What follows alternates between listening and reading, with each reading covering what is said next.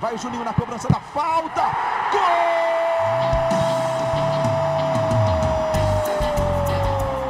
Está entrando no ar o podcast. Sabe de quem? Do Vasco! Do Vascão da Gama, do Gigante da Colina. É o GE Vasco.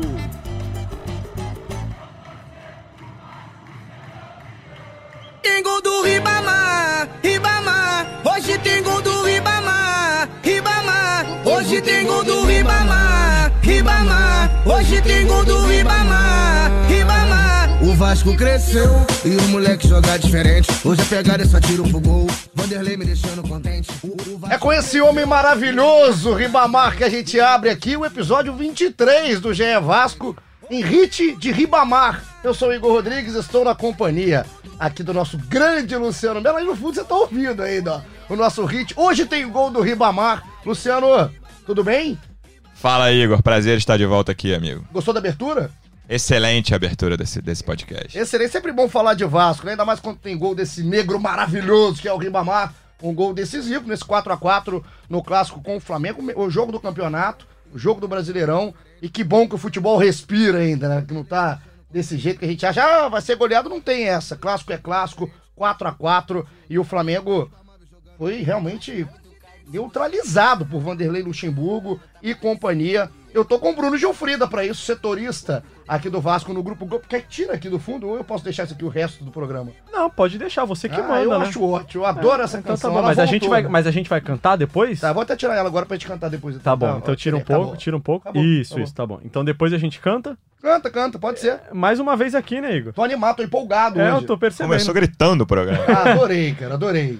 Você tá bem, Bruno? Eu tô ótimo, e você? Ah, tudo bem, tudo ótimo. Torcedor do Vasco também. Claro que o melhor é a gente falar de vitória, né? Que se o Vasco ganha ontem do Flamengo no Maracanã, por toda a apoteose que foi, a atmosfera que tava o Maracanã, é, com a torcida, obviamente, em maioria do Flamengo, porque o Flamengo era o mandante do jogo, mas fez muito barulho a torcida do Vasco lá no Maracanã, muito barulho mesmo, os 2.500 que estavam lá, e conseguiram ver algo que muita gente achava, né, Bruno, que seria impossível. O Flamengo achava que daria uma costa no Botafogo, não deu.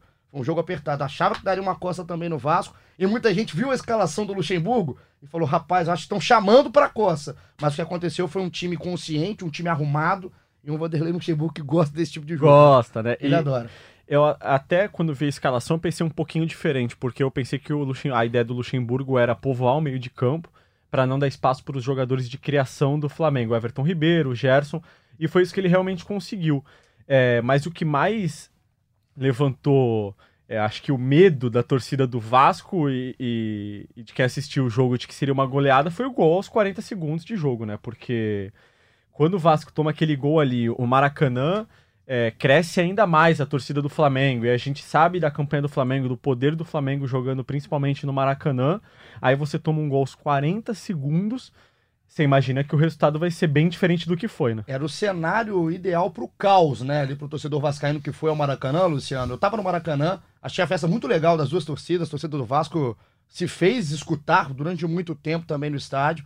E esse gol aos 40 segundos, esse, esse jogo tem vários pontos pra gente colocar num roteiro de um grande jogo. Agora, toma esse gol aos 40, a maturidade do time do Vasco pra tomar o gol e não, não sair do seu plano de jogo, não sair do que construiu o treinador, me chamou a atenção. O que que te chamou mais atenção nesse primeiro tempo, nesse gol rápido? O que que foi o seu destaque? É, eu fiquei bem surpreso. Foi um primeiro tempo espetacular do Vasco. E de- principalmente depois de levar um gol aos 40 segundos. O Bruno falou que pensou que o, que o Luxemburgo ia povoar o meio-campo quando viu a escalação do Vasco. Quando eu vi a escalação, eu pensei, o Luxemburgo enlouqueceu. Foi o que eu pensei. Mas ele incinerou a minha língua, não foi nem queimou a minha língua. Ou, não sei se o pessoal vai lembrar do Instagram do Galvão Bueno na Copa do Mundo de 2018, que ele ficava, Moscou enlouqueceu! Ele passou na frente de uma noitada. E aí eu pensei isso do Luxemburgo. O Luxemburgo enlouqueceu e ele queimou, queimou demais a minha língua com a postura do time. Principalmente no primeiro tempo. Botou o Flamengo contra as cordas, como ninguém tinha botado desde que o Jesus chegou. segundo tempo foi diferente, mas foi o primeiro tempo espetacular e muito mérito do Luxemburgo. Eu, antes do jogo, a gente tava conversando com o pessoal já lá no Maracanã, né? E tava uma dúvida de qual seria a escalação, porque o Luxemburgo fechou o treino é, antes do clássico, que era algo que não vinha acontecendo. E ele fechou. Então a gente imaginava que viria alguma surpresa. E eu lembrei que o Luxemburgo tirou o Guarim do jogo contra o CSA não foi por opção. Foi porque ele estava desgastado fisicamente, pelo que eu apurei. Então eu imaginei que a surpresa seria a volta do Guarim.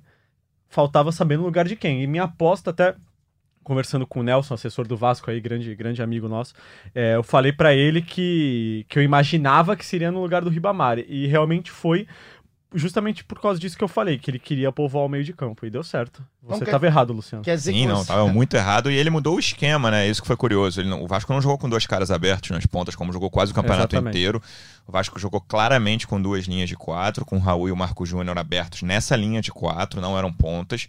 Era uma linha de Raul na direita, Marco Júnior na esquerda, Richard e Guarim centralizados. Quando eu vi a escalação, eu ainda falei, cara, talvez o Guarim fique solto no ataque de centroavante, tipo falso 9. Ou até de um meio armador ali, É, com liberdade. Aí eu vi, primeiro lance, acontece o que aconteceu. Ele, ele, o primeiro combate do Reinier, ele é dele, né?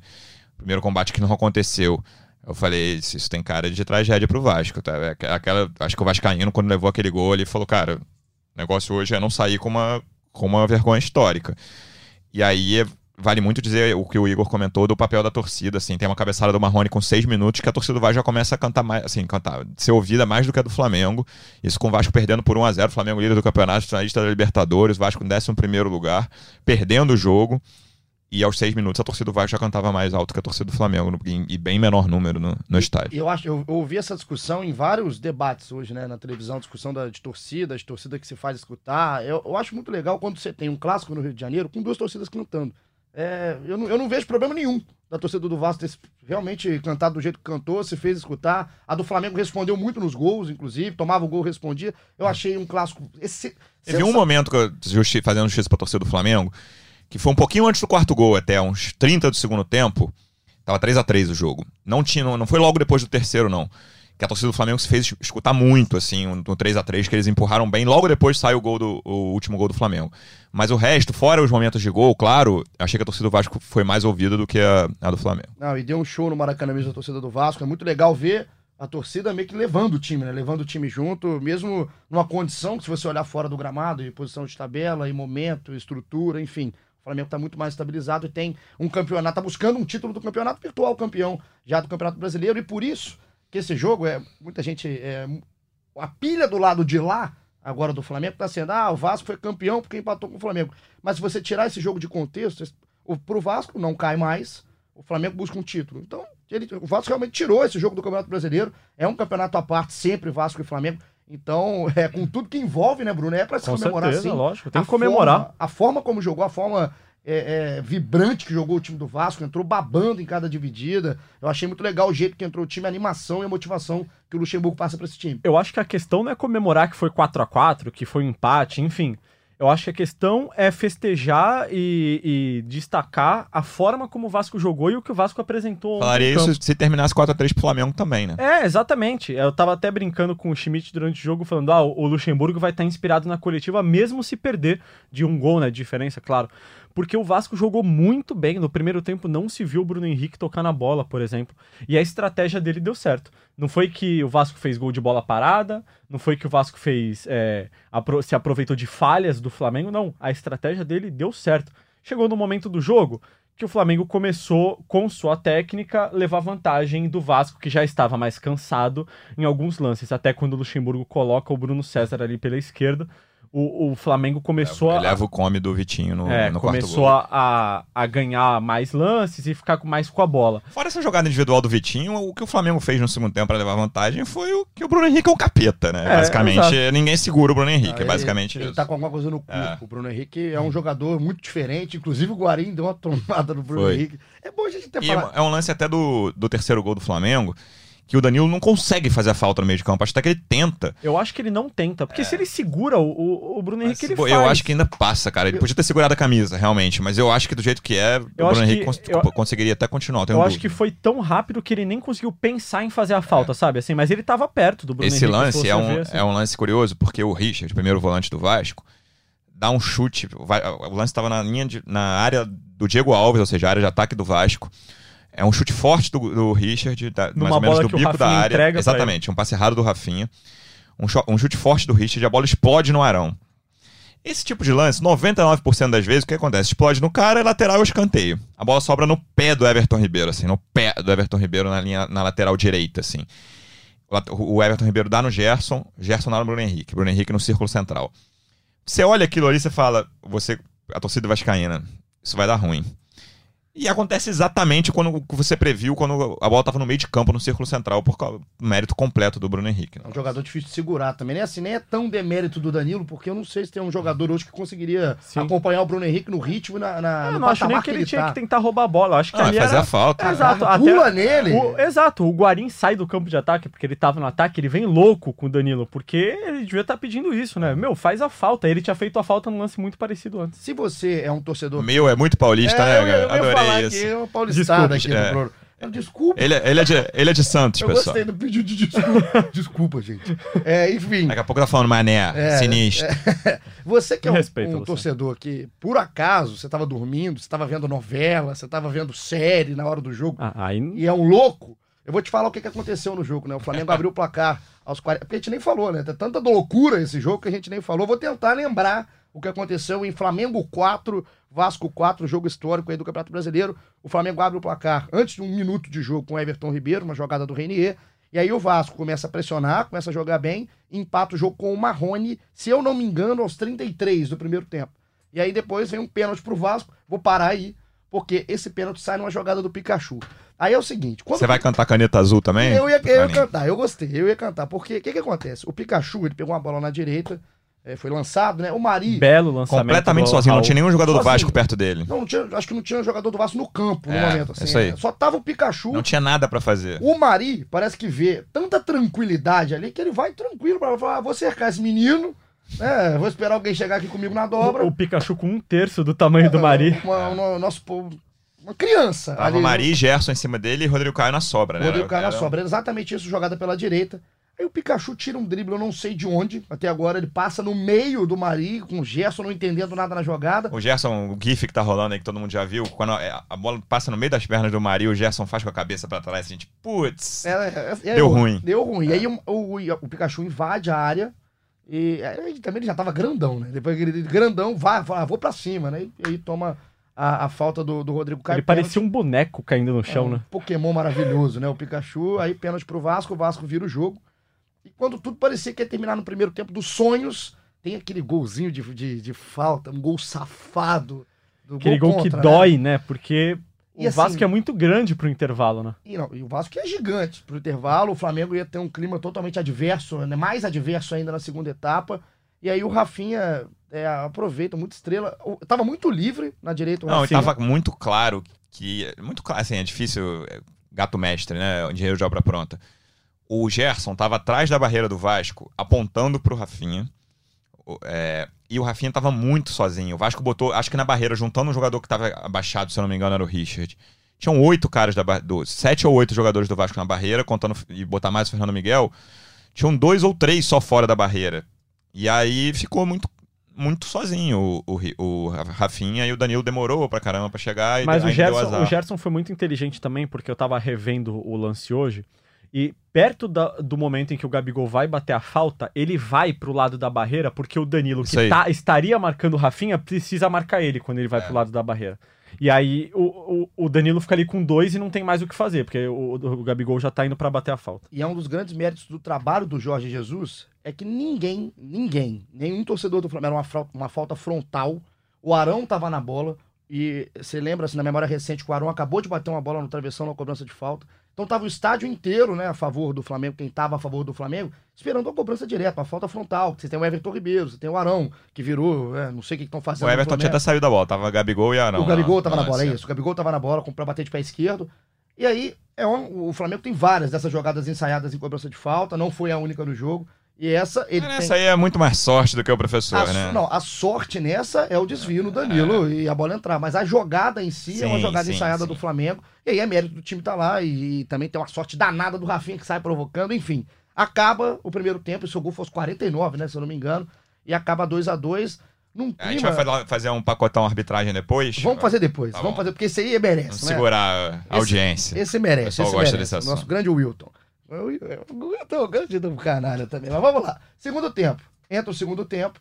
E tudo que, o que aconteceu no primeiro tempo, ninguém esperava que o Vasco voltasse do mesmo jeito para a segunda etapa, conseguindo travar do mesmo jeito. E o Flamengo naturalmente cresceu no jogo, porque é difícil o Flamengo jogar 90 minutos mal. É, então, e É o- o. Flamengo começa o segundo tempo melhor. Ele começa melhor do que tudo Não, que ele tinha feito tempo- no, é, no primeiro tempo, o tempo. Flamengo foi melhor. Ele começa muito bem. E aí, talvez no momento do jogo em que você menos esperava que o Vasco fosse fazer alguma coisa, mais uma grande jogada pelo lado direito. E o Marco Júnior parece que se teletransportou pra dentro da área, né? Por um rápido, segundo né? ali, quando a bola chega no pé do Marco Júnior, naquele meio segundo antes da bola entrar, assim, eu achei que o lance tivesse parado. É, eu- de tão eu- sozinho que ele tava. Eu é, falei, não é eu falei, possível. que que tá Alguma coisa acontecendo, aconteceu, é.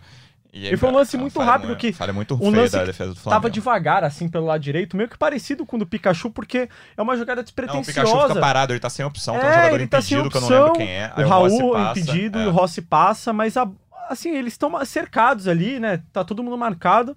E aí acho que o Felipe Luiz não acompanha a passagem do Rossi. E aí, do nada, tá dentro da área pra fazer o gol. Cara, foi muito rápido o lance, a falha clamorosa da defesa do Flamengo, mas o Vasco, nesse lado direito do Vasco, quando funciona, é um lado importante pro time do Luxemburgo, tanto em recomposição do Rossi. O Rossi também, a gente falou, óbvio, que o Bruno Henrique tá em outro patamar de. de não é pra comparar, mas o Rossi é pro Vasco que o Bruno Henrique é pro Voltou a Flamengo. estar muito assim. bem. É, o, e ontem, é, eu até coloquei na minha análise do, do jogo hoje. Se você não leu ainda, leia, por favor. dá- dá um clique. Trabalhei de madrugada pra fazer essa Nossa. análise pra você, então eu espero Que que, você leia. Força Guerreiro. Que herói.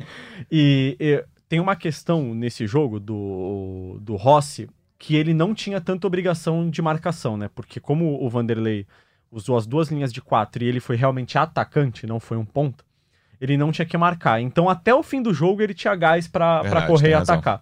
Então isso com certeza ajudou o Rossi a ser mais decisivo no ataque sem tanta obrigação na defesa. Daqui a Era pouco- só isso mesmo. Ah, tá ótimo. Então você clica. Esse foi um spoiler da análise Isso. do Bruno, globoesporte.com.br. Mas só depois que terminar de ouvir o podcast, Não, ele claro. pode ouvir mesmo. fazer as duas sabia? coisas ao mesmo Se tempo. Você tem ouvido É, meio- você é tem meio olho. complicado você Não, ouvir uma coisa e, e ler outra, né? É isso que você acabou de escutar, é o que a gente sofre com o Bruno no dia a dia. Ele é um cara mais lento, não dá pra fazer duas Parece coisas. que tem 80 anos, né? Parece que, Isso. tem, parece que é da idade de Rafael Zarco, que também já participa direto aqui do GE Vasco. Tá Então, carequinha, né?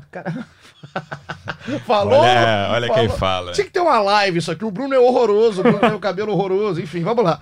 É, o gol aos seis minutos. Aos seis minutos do segundo tempo, 3 a 2 E aí é no momento que a gente fala que o Flamengo cresce. O Arrascaeta também entra bem no jogo. O Jorge Jesus tenta mudar um pouco a característica do É, e Flamengo. vira na quase partida. uma covardia, né? Porque aí o, o Jesus olha pro banco e põe uma rascaeta. Aí o Vanderlei olha pro banco e Põe o Bruno quê? César. Foi o Bruno César. É isso, foi o Bruno César. E o Flamengo chega nesse gol, esse terceiro gol, que a gente já aqui até dissecou um pouco, uma jogada que não dá pro Danilo. Parece que é outro tipo de esporte que o Bruno Henrique tá jogando. E aí o Flamengo empata um 3 a 3 aos 20 minutos.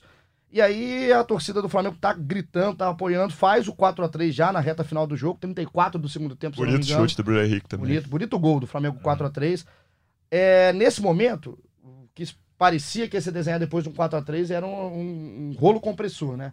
O Bruno Henrique, quando começa a engatar, é difícil segurar. Só que o Vasco, de novo. Aquele gol que o Gabigol perdeu tava 3x3. 3x3. Tava 3 a 3. Tava 3 a 3 o Gabigol perde duas chances assim, no Ele jogo. Fura Na hora, que o Gabi, na hora que o Gabigol pega a bola, aquela bola dentro da área, assim, ele domina, eu só tava esperando onde que ele ia fazer o gol, assim. Não tinha É, não, mas tô falando de até aquela que ele não dominou, que ele furou. Sim, sim. Aí a bola sobrou pro Bruno Henrique que chutou. Eu acho Fora. que essa já tava 4 a 3 Eu acho que foi o momento que o Vasco mais ficou sem fôlego no jogo, assim. Sim. Você não via mais o Vasco conseguindo sair, você viu o Vasco já. Teve uma chance do Ribamar, né? É, Só uma até- baita bola do Guarim. Sim. O Guarim, que ontem pra mim foi um dos melhores em campo. É, uma baita bola dele. Mas o Vasco passou a ser isso, assim, não trocava mais passes. E aí ficou rifando bola, ficou rifando bola, ficou rifando bola. Só que aí o Flamengo também parece que parou de atacar depois do 4 a 3 e o Vasco foi indo, foi indo, foi indo, até que foi. Até que foi. E aí aconteceu, sabe o que, Bruno?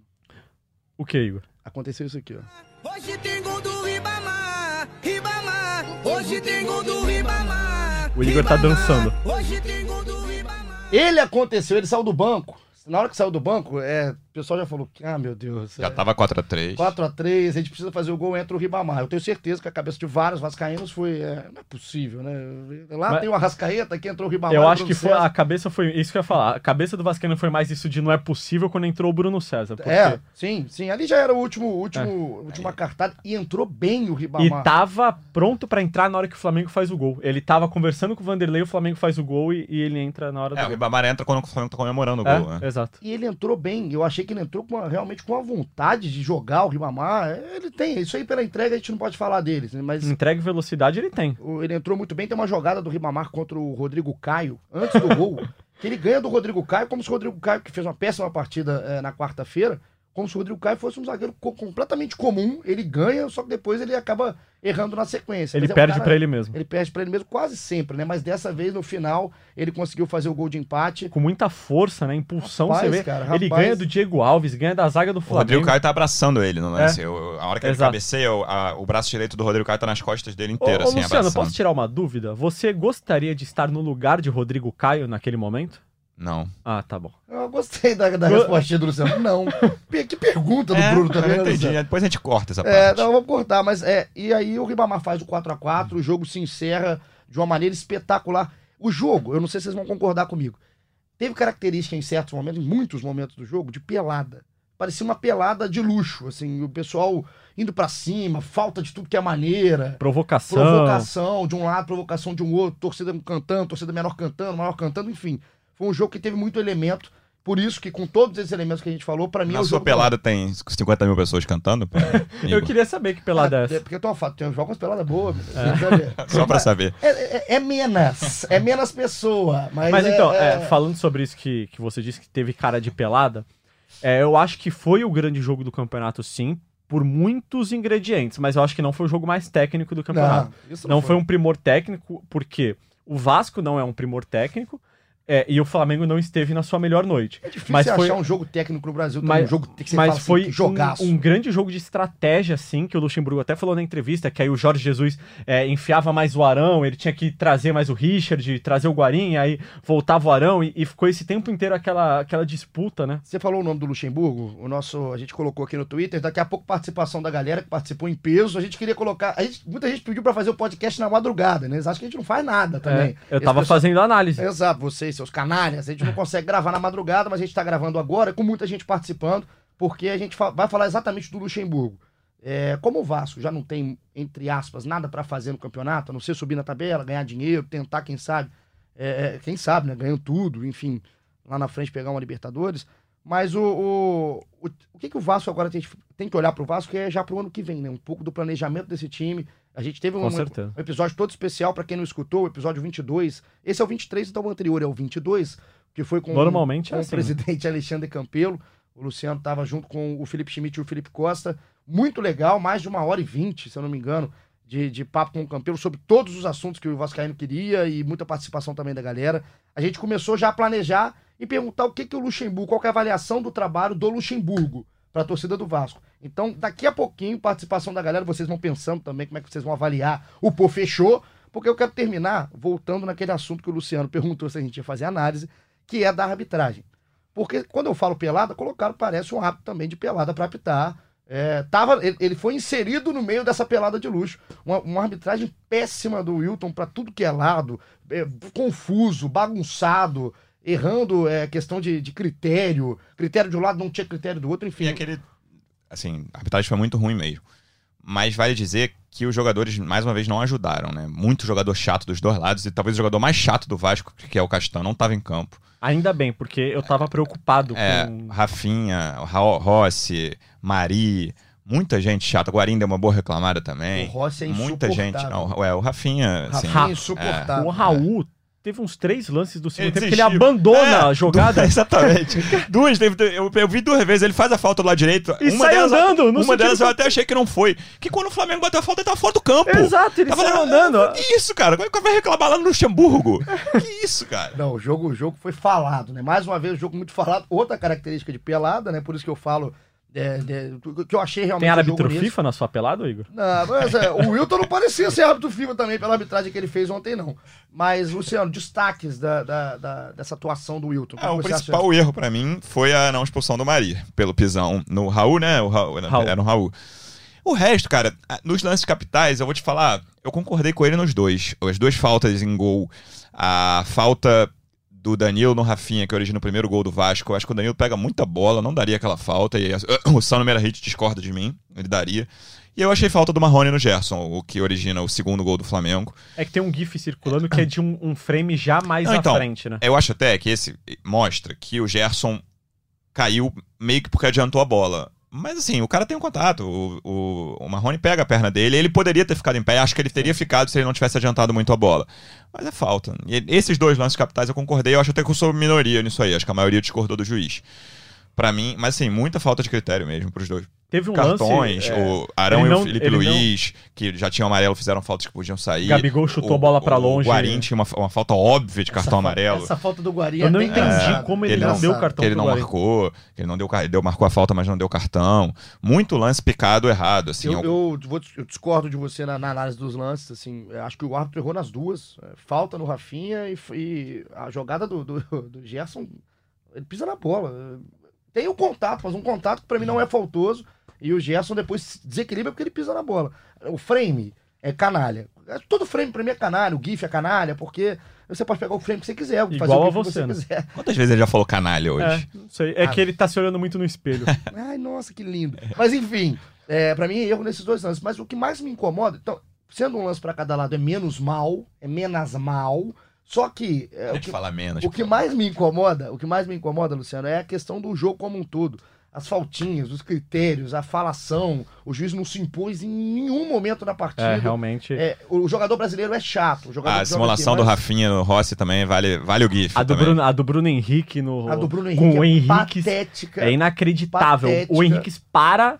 Sim, realmente parou pra, pra, pra dar uma provocada ali no Bruno Henrique. Só que o Bruno Henrique cai e fica dois É, minutos é, pa- é patético. Assim, o Tem joga- um, Os jogadores um- são muito chatos mesmo. O Luciano foi bem. uma mas- coisa que não. Pelo que o pessoal viu, eu tava no Maracanã também, que o pessoal que tava na transmissão falou que não passou. O Henrique, é, quando sai o gol do Ribamar, o, no quarto gol do Flamengo, o Bruno Henrique sai fazendo ceifada no estádio inteiro, deu a volta olímpica fazendo ceifada.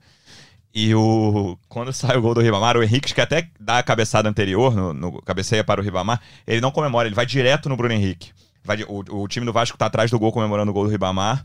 E o Henrique vai direto no Bruno Henrique no círculo central tirar satisfação. Não sei se só pela ceifada ou por outros. Porque eles estavam discutindo muito. Tava, tava. e aí, no apito final, vira generalizado o negócio. Eu queria só deixar pra gente passar já pra participação da galera. Que Ah, é eu que não posso importa. falar sobre a arbitragem. Ah, pode, garoto. Pode, pode sim. É porque a gente falou tanto, a gente tava tanta raiva do Wilton e do Luciano aqui, que você É, não, eu só, ia, eu só ia destacar do- dois lances, assim, que um, o Gabigol já amarelado, é, o jogo parou, ele saiu correndo com a bola e fez um gol, que se ele não tivesse amarelo, Verdade. o Wilton daria o amarelo. E tem um lance também que ele chuta a bola pra longe, assim, depois de uma falta, e o Wilton ou não viu, ou fingiu que não viu, mas teve é, lances é, sem critério pros dois lados, como vocês falaram. Eu acho que ele tava perdidinho no jogo. Tem mais uma coisa de arbitragem que eu tinha esquecido de falar. O Gerson tava liberado fazer falta. Eu até pedi Ele pro fez pessoal oito fazer. faltas Fez- e levou cartão por Ele reclamação. fez oito que, ele, que o cara marcou e tinham pelo menos duas, na minha opinião, que ele não marcou. E ele, o pessoal que cobre o Flamengo falou que ele queria levar o cartão amarelo, que ele foi suspenso do jogo contra o Grêmio, ele queria. E ele não sabia mais o que fazer. Aí depois do- da oitava falta que ele fez, ele chutou a bola longe. Aí o cara, o, o, o Elton Pereira Sampaio, finalmente, depois de oito faltas, quando o Gerson chuta a bola longe, ele dá o cartão e logo depois o Gerson é substituído. torcedor, assim, na maioria das vezes, quase 100% das vezes, ele tende, o torcedor, que não tem nada a ver com o nosso trabalho, é, ele tende a puxar lá pro lado dele. Pô, o Vasco foi prejudicado, eu já ouvi também flamenguista falar que o Flamengo foi prejudicado. É o que mostra pra mim o nível da arbitragem do Wilton, por isso que a gente tá aqui dedicando um pedacinho do tempo. É chato pra caramba falar de arbitragem, mas dedicando esse pedacinho do tempo aí pra dar uma cornetada no Wilton. Último lance de arbitragem, mão do Renier no cruzamento, no escanteio. Difícil, é, um pênalti? Eu não daria Eu pênalti. não daria também. Eu não daria. Não? Então Não. passamos rápido. Aí do que eu achei que poderia ser polêmico, não foi. Vamos pra galera? Que é o que importa? Vamos pra galera. Aqui no nosso episódio 23 do GE Vasco. Obrigado a todo mundo que tá participando sempre Teve a gente que né, Bruno? reclamou que você não. É, me cornetaram É, aqui, né? exatamente. Nunca lê minha pergunta. Então É. eu vou ler. Hoje eu vou, Vou- ler muita pergunta. Eu, eu acho que você sempre merece a cornetada. Eu vou ler muita pergunta. Nem te ouvi o que você falou aqui agora. A gente colocou aqui pro pessoal participar. É, antes, um minutinho antes disso, eu queria dar só mais dois destaques do que eu achei do Vasco, assim, da questão do Luxemburgo. Eu achei legal demais a gente ver um cara como o Luxemburgo, que foi tão criticado é, em tantos momentos, quando chegou no Vasco. A gente já falou isso aqui, muita gente debochou da chegada do Luxemburgo. Como é que ele conseguiu bater pau a pau mesmo, jogo a jogo, ali, bola a bola, com um cara que é o Jorge Jesus, que é tido como o mestre dos magos hoje no futebol brasileiro. Então, é, essa coisa pra gente mesmo, como imprensa, em vários momentos, pensar, né? Se, ah, o cara já tá ultrapassado, o Luxemburgo acho que deu uma aula pra gente. Exato. E uma aula Foi pra um duelo gente. de dois grandes técnicos ontem. Tem Acho que- que... o fato do Luxemburgo ter ido muito bem não, Não, tira o mérito do Jorge Jesus também. Claro que não, achei legal pra caramba. é, a gente vê que dá pra fazer futebol de qualquer maneira. Enfim, acho que o Luxemburgo ontem deu isso pra gente e me fez, me fez refletir. Que eu fui um dos que poderia ter falado em algum momento que o Luxemburgo tava já ultrapassado e ele deu uma aula pra gente. E a outra é que um- uma das lições do Luxemburgo, e isso aí a gente começa a pensar que todo mundo que enfrenta o Flamengo vai ter que vai olhar esse jogo. Tem que olhar esse jogo, deveria pelo menos olhar. Ele fez uma coisa, o Flamengo sofre muito, o Luxemburgo sabe disso, quando entra na pilha do outro time. O Flamengo sofre. Entrou na pilha do Botafogo, sofreu. Entrou na pilha do Vasco, sofreu. E ele fez uma coisa que ele aproveitou muito. Ele chamou os laterais do Flamengo pro seu campo. Ele, ele, ele tinha que, pra entrar na defesa do Flamengo, você tem que arrumar espaço. É muito mais complicado você tirar o Arão e o Gerson ao mesmo tempo. Os dois, cada hora, eles ficam revezando. Então, o sistema de rotação no meio do Flamengo é chato. Então ele puxou os dois laterais. Ele deu campo pro Felipe Luiz, ele deu campo pro Rafinha. Felipe Luiz teve sua noite de Danilo Barcelos. Não? Teve sua noite, talvez o pior jogo dele depois do jogo contra o Bahia, que foi a estreia, ele tava totalmente fora de ritmo. É porque o, o- O Felipe Luiz, ele dando, só pra eu terminar, Bruno, ele dando campo pros dois jogadores do Flamengo avançarem, os dois já têm idade avançada, não são velozes. É isso que eu, é isso E que eu ia aí? falar. Eles são muito bons laterais, assim, talvez os, um- é, dois dos melhores do futebol brasileiro e talvez os melhores. Mas eles não são os mais rápidos. E aí você tem do outro lado Marrone e Rossi, que são muito rápidos. E aí o- o- uniram as duas coisas, assim. é, esse lado da pilha do Flamengo e o lado dos laterais estarem muito, muito na frente. E aí o Flamengo, quando os laterais somem, tem que ir lá fazer a recomposição e o Flamengo não fazia. Porque tava babando no jogo, querendo ganhar, querendo fazer um, 15. E aí o Luxemburgo, com a experiência que tem, ele soube ler muito o jogo. A gente falou isso várias vezes, Luciano, que o Luxemburgo tava com problema de leitura de jogo. Ele tava substituindo mal alguns jogos. Nesse jogo foi uma aula. E é legal demais pro futebol brasileiro. A gente tem um duelo do Luxemburgo brasileiro contra o Eu português. acho que Jorge esse Jesus. jogo especificamente, o trabalho do Luxemburgo é bom no Vasco, indiscutivelmente. Mas faltava um jogo símbolo, assim. Esse jogo, na minha opinião, posso estar, estar sendo precipitado daqui uns meses, ano que vem a gente vai conversar. O Luxemburgo se afirma e se confirma como eu ainda sou um técnico da primeira prateleira do futebol brasileiro. Eu também acho, assim. pelo menos. Ou eu voltei a ser, né? Que ele, que durante um falar. tempo ele não foi. O Luxemburgo já teve momentos aqui. Tu tá falando que o Luxemburgo, a gente criticava o Luxemburgo à toa também, não. Teve vários trabalhos ruins do Luxemburgo. Só que é legal que ele pelo menos reacende a discussão sobre o trabalho dele, sobre a experiência, a qualidade que tem. E a gente sabe que tem o Luxemburgo, não é um treinador para ser descartado. E a gente talvez tenha. A gente não, né? Muitas pessoas talvez tenham se precipitado nessa. Não é vergonha nenhuma falar que a gente errou e o Luxemburgo deu essa, essa cartada na gente. Fala, agora vamos pra galera. Agora pra galera porque a gente falou. A pergunta é: como você avalia o trabalho do Luxemburgo no clube, no Vasco? E aí o pessoal falou de tudo. Vamos lá, vamos começar.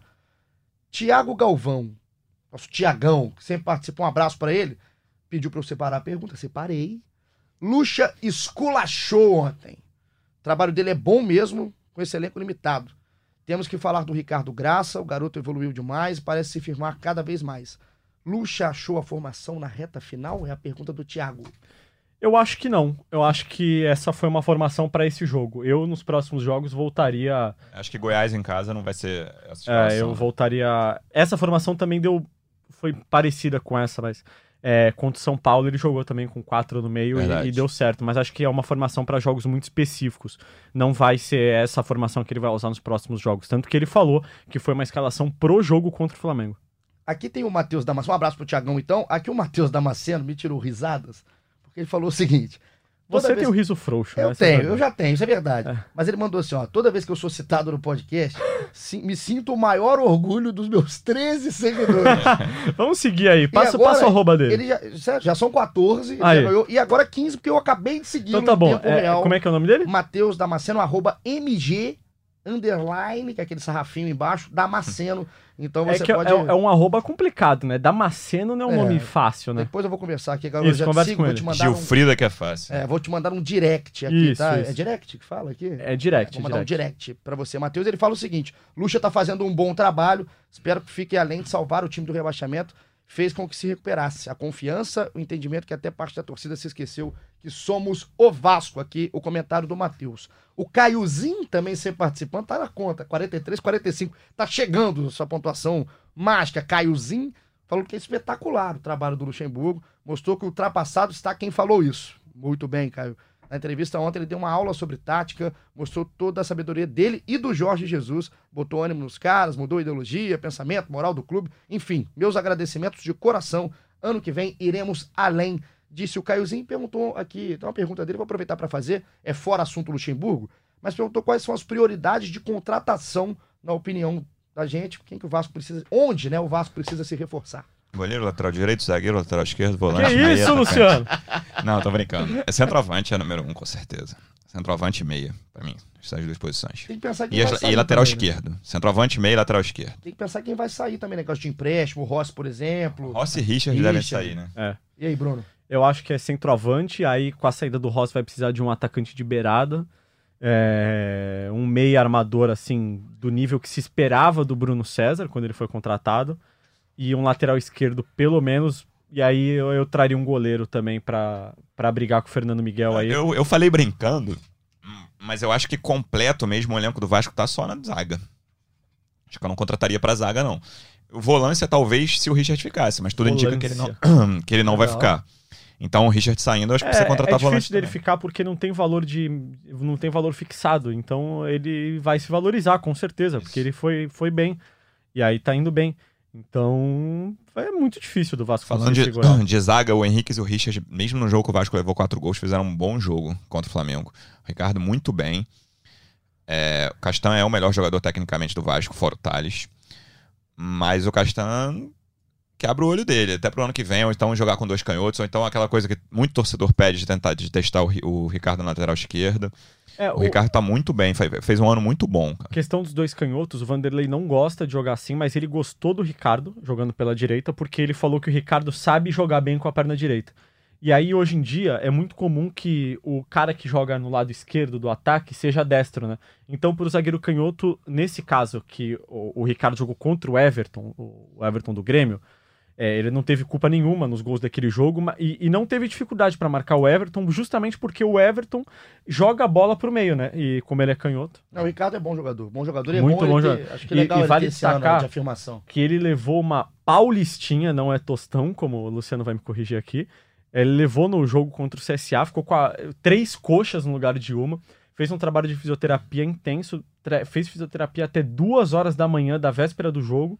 No dia legal. do jogo ele acordou de manhã cedo, fez mais fisioterapia e ele é to- um saco. ele a todo momento falou para as pessoas próximas a ele: Eu vou jogar, eu vou jogar. Pô, mas você tá. sem- Eu vou jogar. Então, é, vale destacar o trabalho do Ricardo e da fisioterapia do Departamento Médico do Vasco para a recuperação dele para esse jogo. Estão todos de parabéns. Legal, né? A vontade do jogador de disputar um clássico. E esse ano de afirmação que o Luciano falou é importantíssimo para um cara eu, que vem da eu base. ia querer ficar na minha casa se eu fosse se tivesse um Você- clássico desse. Ainda bem que você é jornalista. É, Exatamente. tá de sacanagem. Você, você é um cordeirinho, Gilfredo. Aqui, olha que legal. O, o Leon, que também participa com a gente direto, manda aqui, ó. Pergunta pro grande magro de aço. Ah, não. Aí, para, isso daí é um fake seu, não é Esse possível. apelido tá pegando. E pro Luciano, por enquanto não tem apelido, só é nosso coordenador, nosso diretor, nosso pesquisador. Eu chamaria ele de barbudo de aço. É, nosso pesquisador aqui, o Luciano, ele perguntou: Magro de Aço e Luciano, acham que com as peças que o Lucha tem à disposição, dá pra aproveitar uma boa base pra brigar lá em cima no ano que vem? Olha, eu acho que o Vasco precisa montar uma base pro ano que vem. Dá pra aproveitar sim os jogadores que estão no elenco hoje, mas a base eu acho que vai precisar ser montada. É, eu concordo. Qual é a base do Vasco hoje? Então, é fala, isso que eu fala acho. assim, cinco jogadores, vamos lá. Pikachu, Castan, Richard, Thales, Marrone. Essa é a base. Raul, Raul, com certeza. Aí já são tem seis, seis. amigo. É. Cinco, seis, Seis. jogadores pra gente colocar um Mas o Richard tá quase certo que vai embora. Então, o Marrone, o Marrone é uma boa notícia desse segundo- desses últimos jogos. Cresceu de Eu produção. acho que ele joga melhor quando joga de segundo atacante. É, e não... cresceu de produção. E eu torço por ele. Eu tinha, a gente até fez um podcast dele que eu fui bastante crítico. Eu- os jogos dele, ruim, jogos ruins dele, incomodam quem vê, porque claramente é um cara que sabe jogar bola. Então, se ele mantiver esse, esse nível bom pro ano que vem, acho que ajuda muito. E é só colocando, né, que o Marrone é aquilo que a gente falava naquele episódio, eu não vou lembrar qual era o número do episódio, mas você pode voltar e procurar pra escutar o que a gente falou na época. O Marrone rende mais quando não é centroavante. O Marrone não é centroavante. Isso aí O- é como um manto. O Marrone não é centroavante. O Marrone não é Nessa, centroavante. e nessa base que eu falei aí, eu acho que o Castanho e o Raul vão receber a proposta de fora. O Raul, principalmente. Acho que o Raul é um jogador valorizado, novo. O Castanho pode ser que queira sair. O Raul tem de- 23 anos. É, o Raul fez um- uma temporada muito boa. Eu não duvido que um clube mais rico do Brasil queira tirar o Raul do Vasco. E Então vamos continuar aqui, ó. Regiane Faustino. Ela que Sempre né? participa, Sempre, sempre participa, participa. com todo mundo, falando que, que o Luxemburgo deu aula no jogo.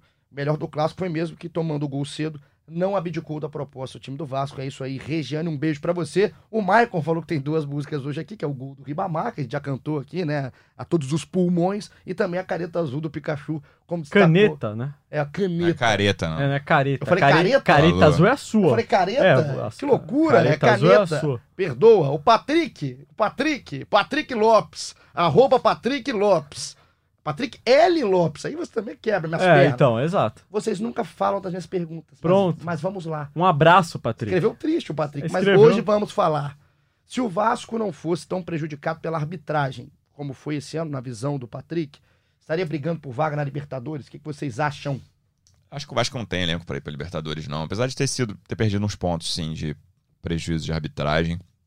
Podia estar brigando ali. Pode até ser G8 se o Flamengo for campeão, senão vai ser G7, levando em conta que o Atlético Paranaense fica entre os seis.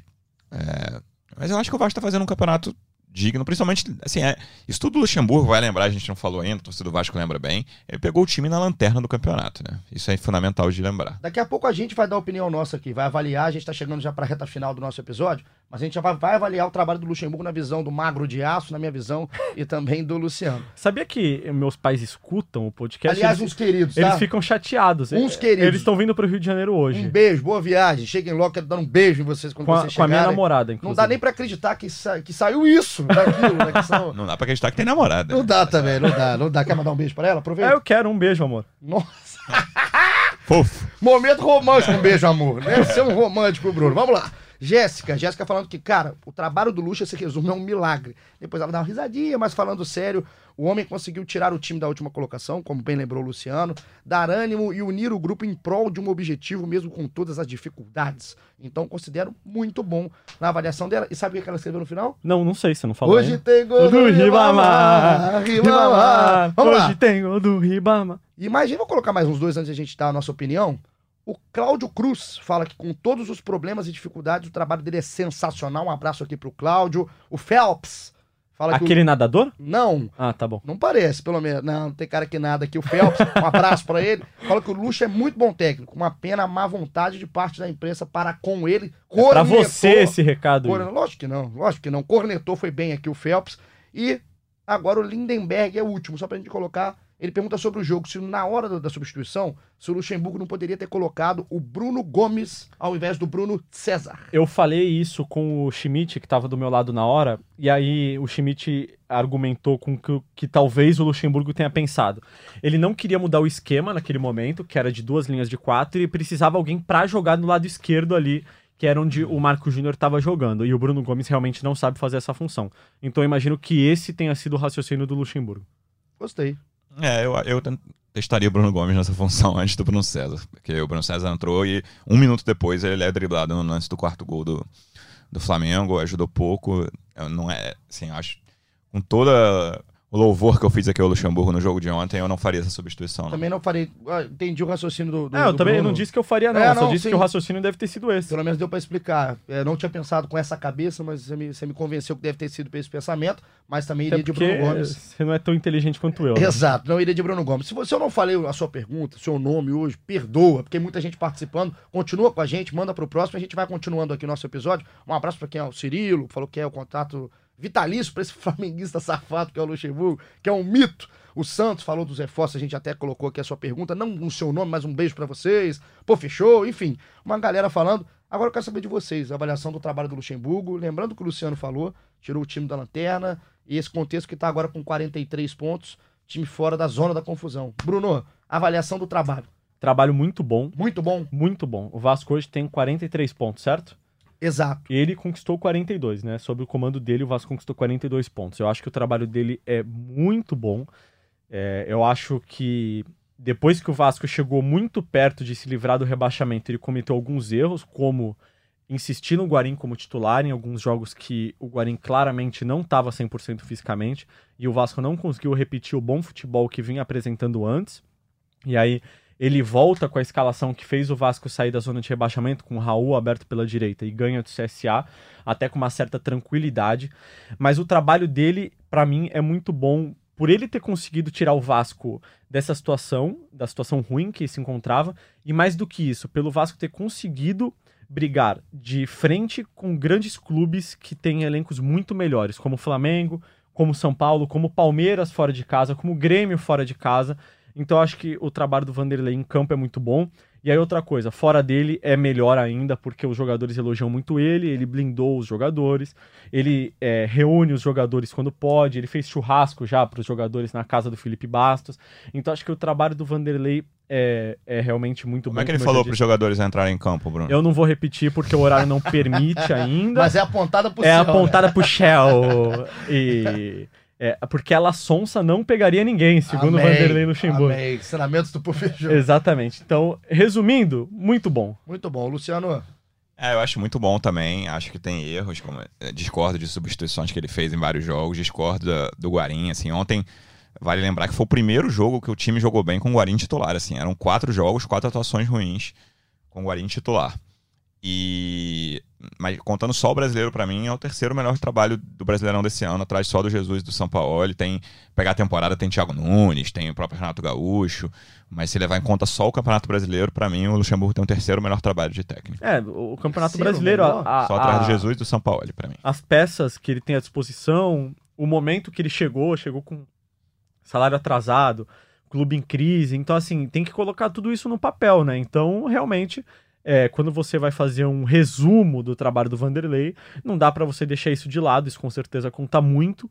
É, conta também o elogio dos jogadores, né? Enfim, por isso que eu acho que o trabalho dele é muito bom e concordo com o Luciano, top 3 do Campeonato Brasileiro. O é, Igor tá olhando pra tabela tentando me desmentir. Não, eu tô olhando, porque assim, é, eu vou avaliar também. Eu, eu avalio como bom, não avalio como muito bom, porque é, eu tava tendo uma discussão hoje mais cedo com vários amigos, segura esses grupos de futebol que a gente gosta, né? a gente não para de falar de futebol, e tinha gente falando que era um trabalho só regular, e eu também acho, é, eu não tô nem tão empolgado, nem é, pouco empolgado. Eu acho que o Luxemburgo tem um bom trabalho, por quê?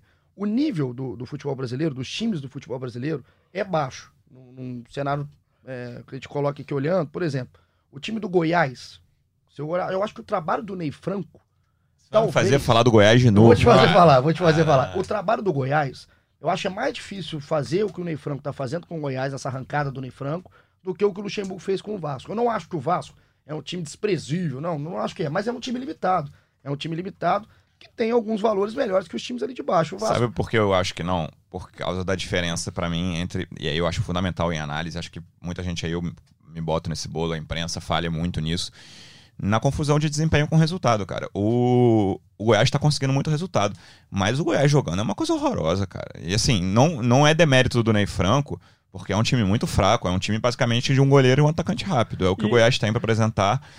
E, assim, o que- a quantidade de jogo do Goiás que eu vi que ele conquistou ponto que não merecia. É um mas, negócio já, mas assim. também já fez jogos impressionante. O bons. problema é que a análise do. Luciano sobre o Goiás é, É, parcial, verdade, né? é verdade. Eu acho o time do Goiás muito fraco.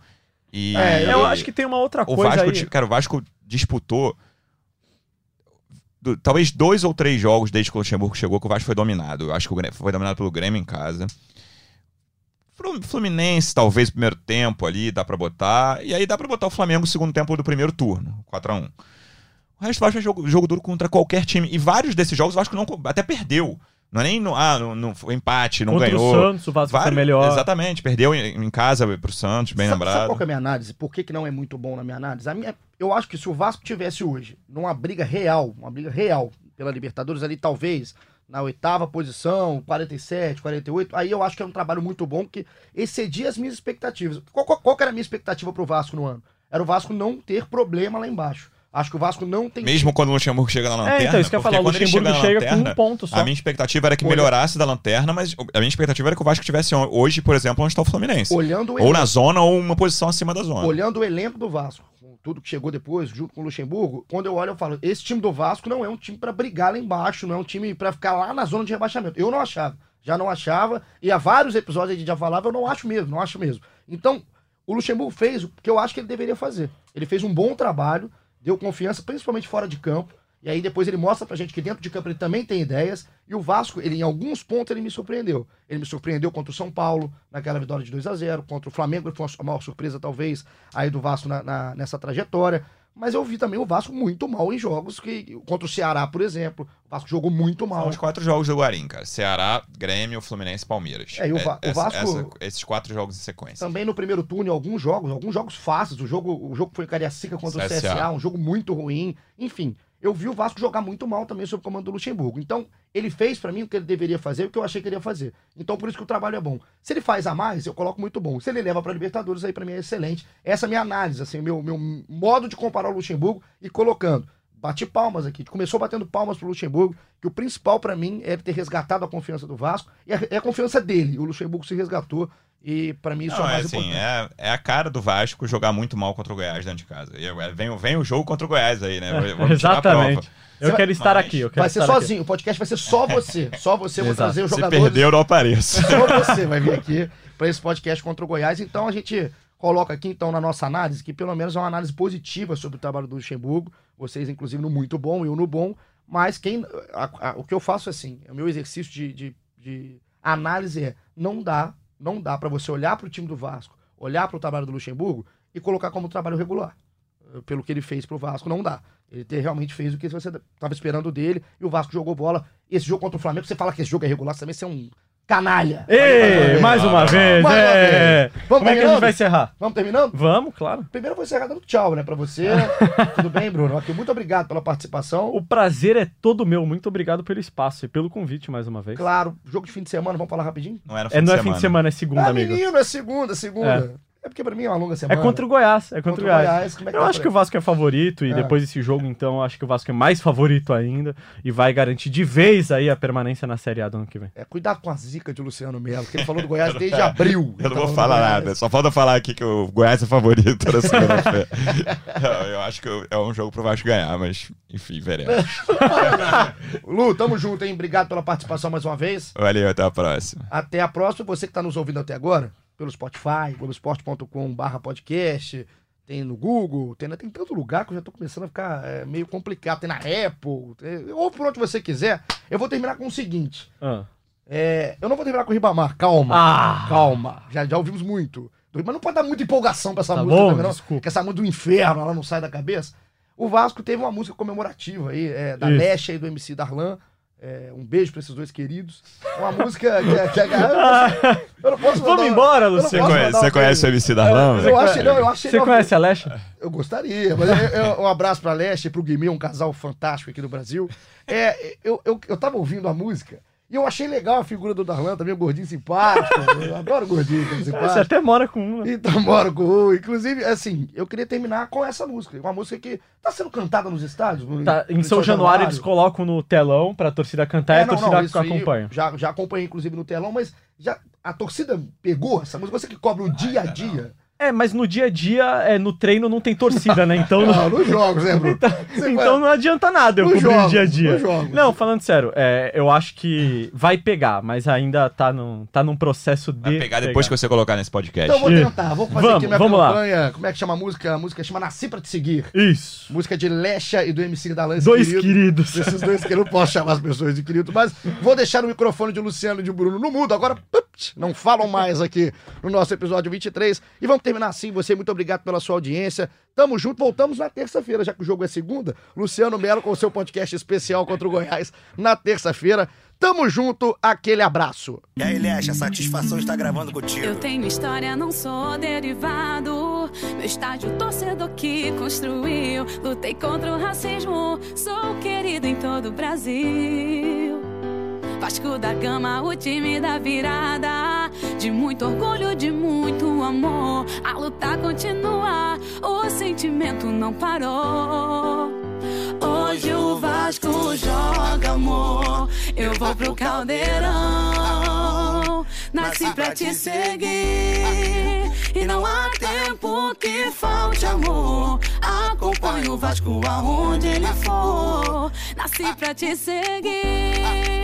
E não há tempo que falte amor. Acompanho o Vasco aonde ele for. Nasci pra te seguir.